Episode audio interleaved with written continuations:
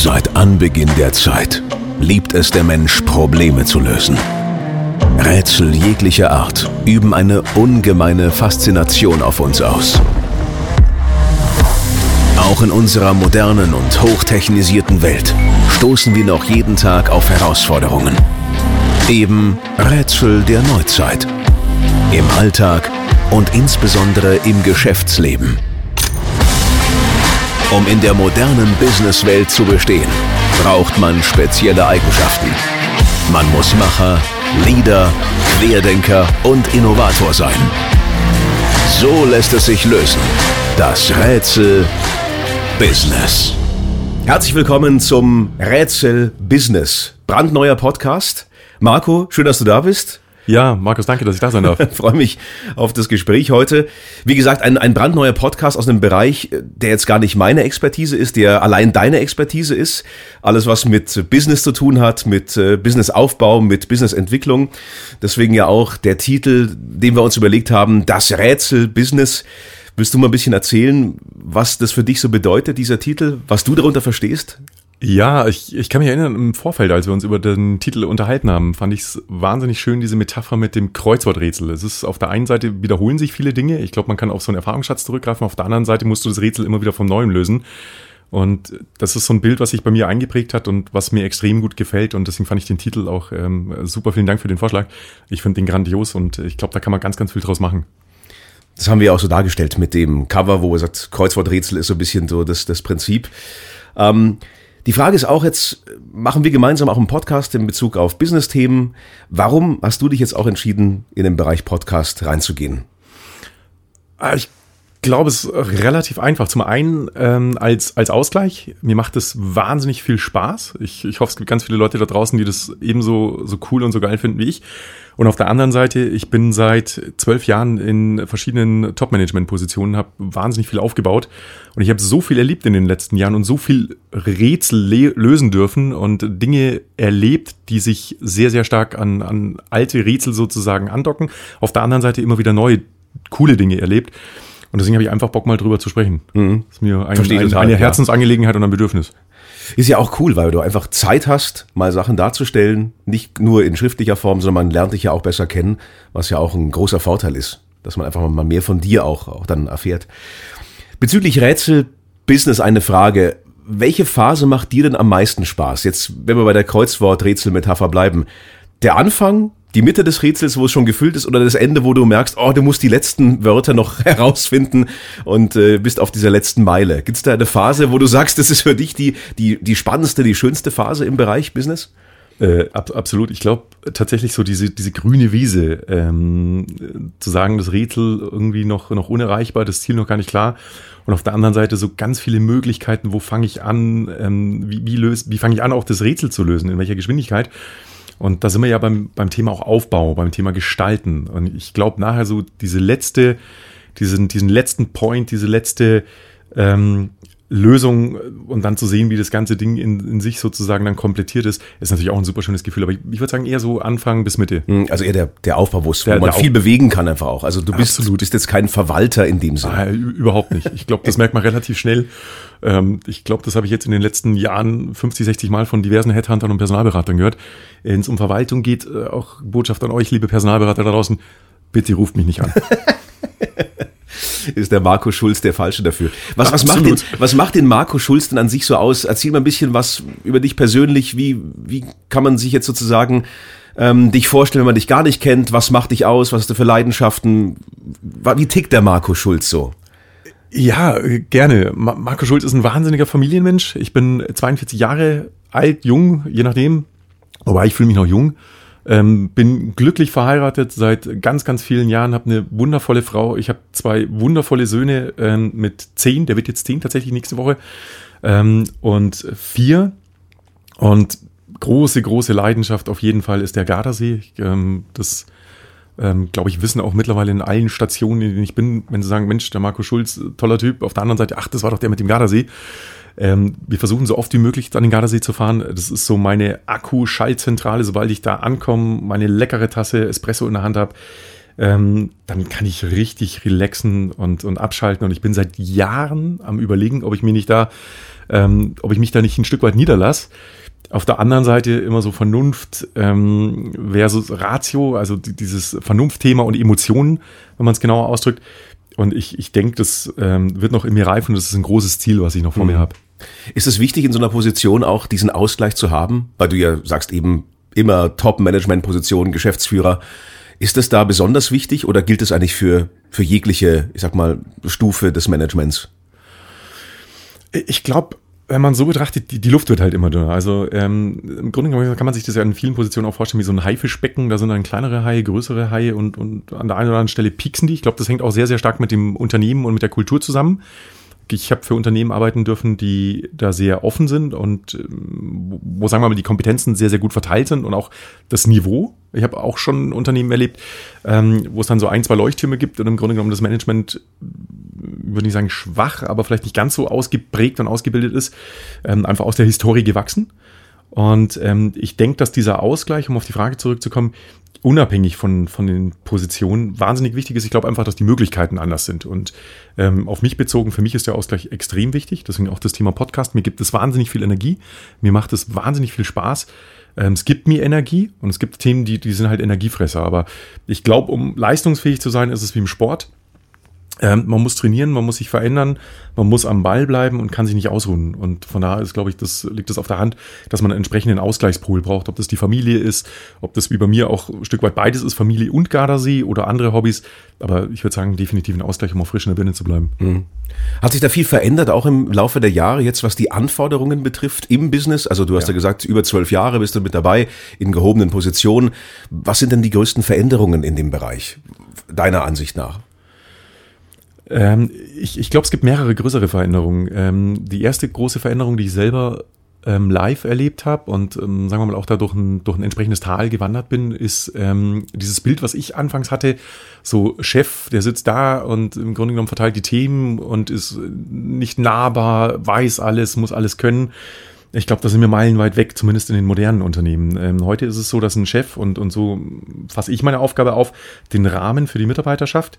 Auf der anderen Seite ähm, dafür sorgt, dass es nachhaltig ist, also dass das Ziel auch nachhaltig erreicht werden, aber im Grunde genommen nicht der Vorturner, der Animateur ist. Also ich bin nicht derjenige, der den ganzen Tag irgendwie mit Pompons durch den Gang läuft und die Leute motiviert, ähm, sondern mir ist es wichtig, ähm, den Leuten ein Gehör zu geben, mir vielleicht auch mal Sorgennöte anzuhören und diesen Rahmen zu schaffen. Also ich sorge dafür, dass das Spielfeld grün ist, dass die Tore da sind, dass sie einen Ball haben, aber das Spiel alleine ähm, sollten sie selber führen. Also ich sehe mich jetzt nicht als, als Spieler auf dem Spielfeld, ähm, der dann immer die Tore schießt. Das mhm. ist nicht meine Aufgabe. Und ich glaube, da ist wirklich so die größte Veränderung. Das sieht man auch, wenn man in verschiedene Unternehmen reinguckt. Das ähm, Klassiker ähm, Meeting, Chef kommt irgendwie fünf Minuten zu spät. Es war früher auch so eine Allüre. Chef kommt immer zu spät. Alle warten auf ihn. Um was Macht zu demonstrieren, oder? Macht, ja, es geht nur um Macht aus meiner Sicht. Ich finde es auch völlig affig und, und lächerlich. Ähm, und auf der anderen Seite, dann sitzen sie zu zwölf, das Top-Management sitzt dann im Raum und, und wartet, dass der Chef die Eröffnungsrede hält.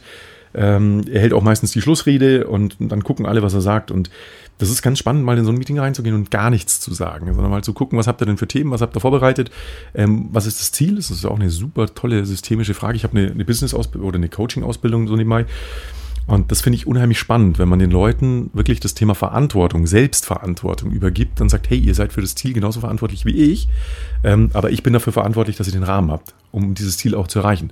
Aber ihr müsst euch selber bewegen. Das ist nicht mhm. mein Job. Mhm. Müsste schon unten. Einmal genau, kurz. Also sprich, die, die Leute im Grunde genommen empowern, wie man ja auf Neudeutsch sagen würde, denen, die zu ihrem, zu ihrer besten Leistung zu animieren. Ja, genau. Ich, ich glaube tatsächlich ist es so, dass die, die Leute sich selber äh, motivieren und selber zu Höchstleistungen kommen, wenn der Rahmen stimmt und wenn sie die Möglichkeit haben, diesen Rahmen auch mit zu verändern. Das klingt immer, Rahmen klingt immer so ähm, phlegmatisch und man darf sich da nicht bewegen, so, so sehe ich das gar nicht, sondern der Rahmen ist in, in meiner Führung immer sehr, sehr weit gespannt. Ich bin ein Mensch, der sehr, mir ist Wertschätzung wahnsinnig wichtig, Loyalität und auch das Thema ähm, Verantwortung übertragen aber Verantwortung auch übernehmen. Das, und ich, ich glaube, das macht so spannend für viele Menschen, auch gerade in der heutigen Kultur, zu sagen, Mensch, ich bin verantwortlich für diesen Bereich, ich kann Vorschläge machen und ich glaube sowieso, dass die Mitarbeiter meistens die besten Vorschläge haben. Die können gar nicht vom Chef kommen, weil man oft mal so eine hohe Flughöhe hat und von ganz oben auf die Themen guckt. dass man den Rahmen schaffen kann und Strategien natürlich mitentscheidet, aber so dieses Daily Business und die Gestaltung und die guten Ideen, die, die kommen wirklich von den Mitarbeitern. Mhm. Und ich glaube, das ist auch ein, ein neuer Punkt. Also auf die Frage vorhin zurückzukommen, was hat sich verändert aus meiner Sicht, ist es tatsächlich, ähm, ein Chef ist dann gut, wenn er Leute einstellt, die mindestens genauso gut sind oder besser. Mhm. Und ich glaube, da sieht man schon führungsschwache Mitarbeiter, die merken, uh, der kommt jetzt irgendwie frisch von der Uni, hat Masterstudien, kann, kann ganz, ganz viel mehr als ich. Und ich glaube, in da in der Kombination, das zu sagen, hey, ich bringe die Erfahrung mit. Ich habe wahnsinnig viel Erfahrung aus 20 Jahren. Ähm, und auf der anderen Seite, Mensch, der bringt neue Techniken mit. Ähm, diese Phrase Digitalisierung, was gibt's für neue Ansätze? Ich glaube, dann wird's richtig gut. Und da bin ich halt gerne in diesem, in diesem Bild von einer Mannschaftsausstellung im Fußball ähm, Lewandowski allein wird keinen Titel gewinnen, sondern da gibt es auch ganz, ganz viele Spieler. Ähm, Torwart ist wichtig, die Abwehr ist wichtig. Es gibt ganz viele Spieler auf dem Feld, die nicht so im Fokus stehen, die aber unheimlich wichtig für dieses Spiel sind, damit man überhaupt gewinnen kann. Ja, ja genau. Mhm. Genau so. Ist es denn so, dass einfach auch diese, ich sag mal, diese schnelllebigere Zeit einfach auch dazu geführt hat, dass man als Führungskraft, sage ich mal, gar nicht mehr alles wissen kann auch. Mein früher war es ja so, ich sag mal, früher in Anführungszeichen, du hast was gelernt, du hattest eine Ausbildung, du hattest eine gewisse Grundkompetenz und die hat sich auch nicht so schnell gewandelt. Jetzt wandelt sich ja alles so schnell. Wie, wie handelst du das Thema für dich? Diesen schnellen Wandel auch. Ich, ich glaube, das unterscheidet auch wirklich ähm, die Qualität der Führungskräfte. Ähm, Im Grunde genommen ist es wie so ein Marathonlauf. Du darfst nicht stehen bleiben, sondern du musst mit den Dingen mitgehen und dich entwickeln, gute Leute ins Unternehmen holen, vor allem junge Menschen begeistern, die frisch kommen, die neue Ansätze haben. Ähm, das hält mich fit. Also mhm. ich liebe es, mit, mit jungen Menschen, die kreative Ansätze haben, zu arbeiten. Ich komme ja sehr stark aus diesem Startup-Business ähm, und da steckt mehr dahinter, als den ganzen Tag mit kurzen Hosen und mit einer Playstation durch den Gang zu laufen, sondern tatsächlich kann man eine ganze Menge lernen von diesen Innovation Hubs und ähm, Kreativstudios. Das machen ja ganz, ganz viele große Firmen, die sich bewusst eine Firma auslagern, dort kreative Leute reinnehmen und sagen, hey, dreht mir mal die Firma von links nach rechts, bewertet einzelne Geschäftsmodelle, weil wir das Thema haben, wir, wir stoßen an Blockaden. Die Mitarbeiter bringen dieses Mindset und diese Skills, wenn die 20, 25 Jahre im Unternehmen sind, können sie ja gar nicht haben. Die mhm. sind ja betriebsblind. Also muss ich das kombinieren mit dem frischen Blick von außen. Ähm, und auf der anderen Seite ist es natürlich die Aufgabe jedes Einzelnen, permanent an sich zu arbeiten. Ich glaube, da merkt man schon, ich habe selber Führungskräfte kennengelernt, die irgendwie, weiß nicht, 10, 20 Jahre im Unternehmen sind und die sind stehen geblieben. Da kommt dann so ein 25, 26-Jähriger aus dem Unternehmen und überholt die in vier Wochen. Hm. Ähm, und, und das auch zu Recht. Also nur ausruhen in der heutigen Zeit funktioniert nicht. Sie ist schnelllebiger, man muss am Ball bleiben, ähm, aber man muss auch Lust drauf haben. Und ich glaube, da, wenn man so in die Startup-Welt reinguckt, da kann man wahnsinnig viel lernen. Hm. Stichwort Motivation. Was ist denn der größere Motivator? Oder andersrum gefragt, gibt es denn für verschiedene Mitarbeitertypen andere Motivationsmöglichkeiten? Was ziehst du für Karten, wenn du sagst, du willst jemanden motivieren? Oder was motiviert auch dich persönlich zum Beispiel? Was sind da so diese Punkte, die du dann da anbringen würdest? Also Thema Motivation. Definitiv. Oder muss es wirklich von einem selbst kommen? Sagen, nee, das, du musst von vornherein einfach dafür brennen, sonst wird das ohnehin nichts. Ich glaube zum Großteil ja. Ähm, zum anderen, ich glaube, ähm, und da erinnere ich mich an einen Chef vor zehn Jahren oder 15 Jahren zurück, der hat mal einen Satz gesagt, hat gesagt, Mensch, ich, ich kann dich nicht motivieren, ich kann dich nur demotivieren. Und ich habe damals, da war ich Mitte 20, über den Satz nachgedacht und habe mir gedacht, wieso, du bist doch dafür verantwortlich, mich zu motivieren. Und ähm, er hat sowas von recht und er hat das aus dem Seminar mitgenommen. Das ist der einzige Satz, der ihm hängen geblieben ist, abgesehen vom Essen, das fand er auch gut. Das ist kleine Metapher, Essen bleibt meistens hängen bei den Seminaren, der Inhalt nicht. Ähm, und genauso sehe ich es. Ich glaube, dass, der, dass eine Führungskraft ähm, eher demotivieren kann. Ich glaube nicht, dass sie motivieren kann, sondern sie kann, wie gesagt, den Rahmen schaffen und kann in den Dialog gehen. Und es sind kleine Dinge der Wertschätzung. Ich mache mach ein Beispiel. Ähm, wenn Mitarbeiter 19 Uhr anrufen und ähm, man mal hingeht und mal auch zuhört und privat und ähm, auch mal sagt, Mensch, hey, hast einen tollen Job gemacht die letzten Wochen, echt großartig, finde ich super. Da braucht es nicht immer den Geldbeutel, den ich aufmache. Auf, auf der anderen Seite ist es die, die Verbindlichkeit natürlich auch zu sagen, wenn ich mich um Themen kümmere, dann mache ich das auch. Das interpretiere mhm. ich mit Wertschätzung. Wenn ich dann 25 Mal nachlaufen muss und sage, Achtung, wir hatten noch das Thema und ja, ja, habe ich auf der Agenda, ich kümmere mich drum, ich kümmere mich drum. Und da kann die Führungskraft wahnsinnig viel kaputt machen, auch im Vertrauensverhältnis. Ähm, aber auch in Richtung ähm, gucken sich Mitarbeiter um. Ich glaube, dass das ein Thema ist, auch heute nochmal, die Mitarbeiter, diese Schornstein- und Kaminkarriere, die gibt es heute aus meiner Sicht nicht wirklich. Also in, in der modernen Was meinst Welt, du genau damit? Schornstein, Kamin, einfach so diese. Ja, im Grunde genommen fange ich alles, ich, ich mache mal ganz platt als Azubi, dann, dann werde ich dann irgendwann Teamleiter, dann werde ich Abteilungsleiter, dann werde ich Bereichsleiter, dann werde ich Geschäftsführer. Das funktioniert nicht, weil der Blick von außen, also wenn ich jetzt auf meine Karriere zurückgucke, ich habe wahnsinnig viel Insights von ganz, ganz vielen Branchen, von ganz, ganz vielen Unternehmen. Und ich glaube, dass mich das so stark macht. Das gibt mir den Blick von außen. Das gibt mir die Dinge zu sagen, hey, ich habe es in drei Unternehmen schon anders umgesetzt. Ähm, die Prozesse, die ihr gerade als toll empfindet, die sind aber nicht state of the art. Es geht deutlich schneller und kosteneffizienter, wenn du aber die Mitarbeiter nur aus dem eigenen Unternehmen entwickelst. Das ist ein toller Ansatz. Mitarbeiter, Zufriedenheit, ähm, Bindung mach dir ein Beispiel, Bindung, wenn ein Unternehmen erzählt ja 20 Jahre im Schnitt äh, Bindung der Mitarbeiter, äh, dann und, und der Personalrecruiter sich da feiert und die Personalabteilung da ein Feuerwerk abnimmt, dann sehe ich das von zwei Seiten. Auf der einen Seite muss das fürs Unternehmen sprechen, dass es eine wahnsinnige Zufriedenheit hat. Auf der anderen Seite, was passiert mit denen, die unterm Radar mitschwimmen, die sich im Unternehmen nicht bewegen? Ähm, die sind ja auch im Unternehmen. Das heißt, wie, wie kriege ich die Qualität rein? Ich glaube, man muss das mhm. immer die Seite dann von zwei Medaillen ähm, im Grunde genommen betrachten und sagen, auf der einen Seite unheimlich wichtig, Bindung, auf der anderen Seite aber auch natürlich zu sagen, hey, ähm, ich muss an der einen oder anderen Stelle auch mal aussortieren. Ich brauche frischen Wind von außen und das wieder in Kombination, glaube ich, ist der richtige Ansatz. Ja. Zu hohe Bequemlichkeit, Komfortzone. Klar. Natürlich, spielt, spielt eine Riesenrolle, gerade in, in vielen Unternehmen. Es gibt Umfragen, die sagen, zwei Drittel der Deutschen sind unzufrieden im Job. Ja, die sind aber nicht alle auf dem freien Arbeitsmarkt, sondern im Grunde genommen der eine oder andere sitzt es halt ab bis zur Rente. Ja. Und Stichwort, glaube ich, so innere Kündigung und sowas. Ja. Einfach, ja, wir, siehst du das ziemlich schnell? Also merkst du das? Hast du da so ein Radar für Mitarbeiter, die so performen und schlechter performen? Oder ja, hast du da eine. Ich glaube, man, man kann es ganz gut steuern. Was, was mir wahnsinnig imponiert hat, das war ein Gespräch mit einem sehr, sehr hohen Manager von einem Energiekonzern ähm, der den Ansatz mal komplett umgedreht hat. Der gesagt hat, wir haben die ganze Führungsmannschaft äh, mal eingeladen, die, die, die Sales-Führungsmannschaft, ähm, und haben die Ziele nicht von oben nach unten gebrochen, sondern haben gesagt, Mensch, setzt euch doch mal eigene Ziele ähm, und wir gehen mal den Ansatz von unten nach oben. Und das Ergebnis war, dass die nach einem halben Jahr ihre Jahresziele eingefahren hatten. Und dann kam dann immer gleich der Sarkasmus und sagen, ja, ja, die Ziele waren zu niedrig. Nee, die Ziele waren um 20 Prozent höher als im letzten Jahr. Und das ist, glaube ich, genau der Punkt zu sagen, ähm, die Mitarbeiter müssen Verantwortung spüren. Und wenn man in so ein ich nenne das ganz gerne Performance Review Prozess. Das heißt, eine Zielvereinbarung, man bewertet beide Seiten und der Mitarbeiter setzt sich selber die Ziele. Also was Besseres kann es ja gar nicht geben, zu sagen, Mitarbeiter, überleg dir mal, wie kannst du zu dem großen Ziel beitragen? Welche Ziele und welche Etappen setzt du dir selber, damit sie erreichbar sind? Und meine Erfahrung der letzten Jahre ist, die Ziele werden tendenziell eher übertroffen. Die Mitarbeiter sind wahnsinnig motiviert, die haben Bock, dieses Ziel zu erreichen und sie können auch gestalten. Es kann sich niemand verstecken.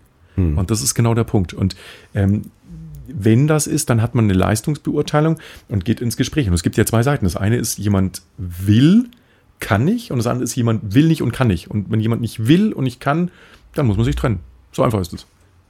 Der, der will, der nicht kann, den kann ich entwickeln. Da habe ich einen Ansatz. Ja, ja.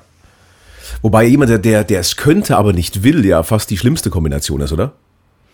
Der theoretisch das Potenzial hat, aber da irgendwie, sag mal, einfach auf stur macht und sagt, nee, da bin ich pauschal erstmal dagegen und das mache ich nicht oder das haben wir nun hier nicht anders gemacht, so wie man in Bayern sagen würde. Was ist mit solchen, mit solchen Typen? Gibt's die quer durch die Bank oder wie? Ja, das ist, das ist eine super Frage, Markus. Ich habe selber tatsächlich mal einen erlebt, ähm, den man genau in diese Kategorie eingestuft ähm, hat. Und ich habe mir mal den Spaß gemacht und habe den einfach mal gefragt und habe gesagt, Mensch, was bewegt dich? Wer bist du? Netten Smalltalk privat. Und wir, wir kamen dann relativ schnell zu dem Schluss, dass, dass er nicht geführt wurde. Also das, mhm. man hat ihn da irgendwo geparkt an der Position, hat ihn relativ schnell abgestempelt und ähm, ja, der, der ist nur querulant und uh, der, der bringt das ganze Unternehmen durcheinander. Ähm, tatsächlich habe ich festgestellt, dass der wahnsinnig viele gute Ansätze hat. Er ist kritisch und das ist, glaube ich, genau die Unterscheidung. Ähm, ob eine Führungskraft auch mal zuhört und sagt, ah, kritisch, das passt mir jetzt gerade gar nicht so in mein, in mein Schema rein. Oder zu sagen, hey, hör doch mal zu wenn jemand 10, 15 Jahre im Unternehmen ist und Kritik äußert. Und das ist mein Ansatz zu sagen, warum äußert er denn Kritik? Das kostet ja Energie. Also er macht es ja nicht, um, um, der steht ja nicht morgens auf und sagt, jetzt schieße ich mal ein bisschen quer, sondern der hat eine Idee und er wird nicht gehört. Und ich glaube, das ist genau das Thema. Damit kannst du einen Mitarbeiter total demotivieren. Und dann kommt natürlich so eine Spirale auch in der Haltung. Das ist auf der einen Seite, glaube ich, hat die Führungskraft ganz, ganz viel falsch gemacht. Auf der anderen Seite muss man den Mitarbeiter einfach nochmal einen neuen Rahmen geben. Mhm. Und einfach sagen, hey, bring mal die Ideen aus. Und dann kommt ja immer Klassik, ja, habe ich schon 25 Mal gemacht, ändert sich ja eh nichts. Dann sage ich, ja, aber bring sie doch mal raus und eine Lösung. Jetzt wärst du an meiner Stelle, du bist hier Chef, was würdest du als erstes ändern und warum? Ähm, ihm die Verantwortung übertragen, ihm die Themen übertragen, zu sagen, komm, lass uns mal überlegen, welchen Themen können wir umsetzen. Und ich habe selber gemerkt, wie ein Mitarbeiter innerhalb wirklich kürzester Zeit, und das war wirklich ein Gespräch von zwei Stunden, von griescremig zumindest mal zu vorsichtig optimistisch gewechselt ist. Hm. Und es ist der Rahmen. Also das, ich bin da nicht, wie gesagt, um im Bild vorhin zu bleiben, ich bin da nicht mit Pompons und rosa Rolken durch, ähm, durch den Raum gehüpft, sondern im Grunde genommen, ich habe nur zugehört. Ich habe zugehört und habe für mich gefiltert, sind das Ansätze, die ich nachvollziehen kann, die ich verstehe, gerade mit dem Blick von außen, also mit dem Blick von oben auf das große Ganze. Ähm, für mich hat sich herausgestellt, ähm, der ist super. Der hat wahnsinnig gute Ansätze, ist nicht einfach in der Führung, aber hilft dem Unternehmen. Und er wollte nur gehört werden und man hat ihm nicht zugehört. Stattdessen hat man ihn immer von weiter von links nach rechts in andere Positionen geschoben.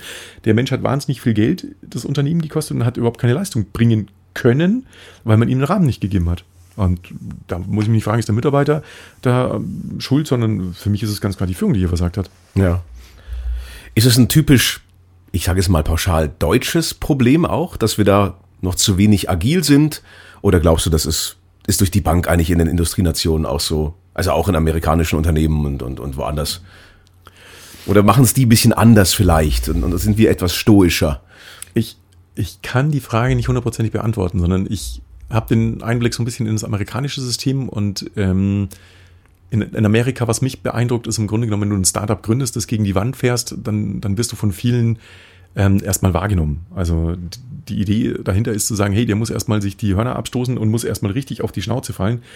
Ähm, und dann kann er das bewerten. Und in Deutschland ist eher so ein Phänomen, wenn du eine Firma gegen die Wand fährst, dann wirst du abgestempelt. Ich hoffe, das ändert sich. Ich glaube, das ist wichtig und gehört ähm, auch in der Erziehung der Kinder. Ähm, Kinder machen Fehler und es geht ja darum, den, eine Lösung zu finden, um das nächste Mal besser zu machen. Und wie lerne ich, indem ich auch mal was gegen die Wand fahre? Ich glaube, kann man jetzt nicht sagen, ich fahre jetzt ein Unternehmen mit, mit äh, 1,3 Milliarden gegen die Wand. Das fände ich jetzt nicht so witzig.